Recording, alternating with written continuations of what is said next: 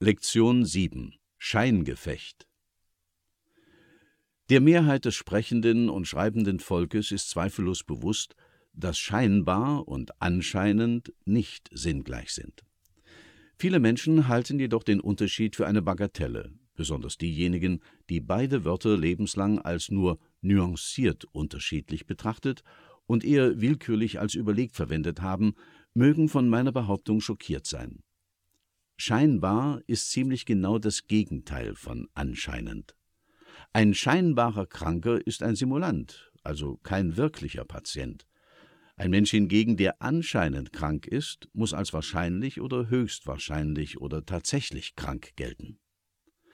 Eine berechnende Dame wird einen Millionär nur scheinbar, eine ehrlich verliebte Frau den Millionär womöglich anscheinend, also wahrscheinlich oder ganz bestimmt aus Liebe heiraten.